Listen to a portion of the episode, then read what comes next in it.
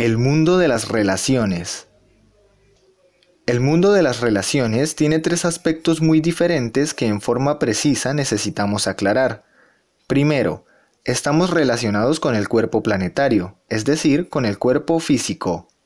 Segundo, vivimos en el planeta Tierra y por secuencia lógica estamos relacionados con el mundo exterior y con las cuestiones que atañen a nosotros, familiares, negocios, dineros, cuestiones de oficio, profesión, política, etcétera, etcétera.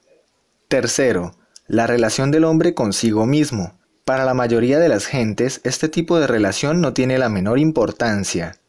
Desafortunadamente, a las gentes solo les interesa los dos primeros tipos de relaciones, mirando con la más absoluta indiferencia el tercer tipo. Alimento, salud, dinero, negocios, constituyen realmente las principales preocupaciones del animal intelectual equivocadamente llamado hombre. Ahora bien, resulta evidente que tanto el cuerpo físico como los asuntos del mundo son exteriores a nosotros mismos.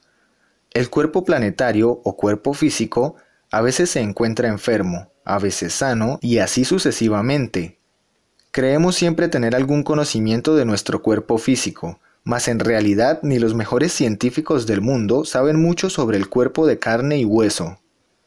No hay duda de que el cuerpo físico, dada su tremenda y complicada organización, está ciertamente mucho más allá de nuestra comprensión. En lo que respecta al segundo tipo de relaciones, somos siempre víctimas de las circunstancias.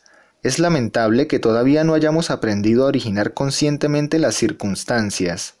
Son muchas las gentes incapaces de adaptarse a nada o a nadie o tener éxito verdadero en la vida.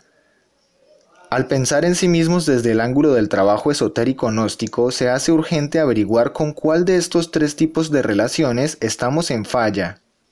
Puede suceder el caso concreto de que estemos equivocadamente relacionados con el cuerpo físico y a consecuencia de ello estemos enfermos.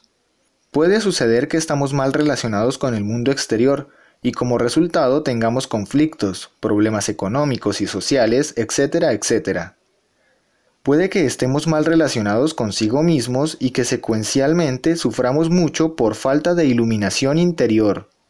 Obviamente, si la lámpara de nuestra recámara no se encuentra conectada a la instalación eléctrica, nuestro aposento estará en tinieblas, quienes sufren por falta de iluminación interior deben conectar su mente con los centros superiores del ser. Incuestionablemente, necesitamos establecer correctas relaciones no solo con nuestro cuerpo planetario, con nuestro cuerpo físico y con el mundo exterior, sino también con cada una de las partes de nuestro propio ser. Los enfermos pesimistas, cansados de tantos médicos y medicinas, ya no desean curarse.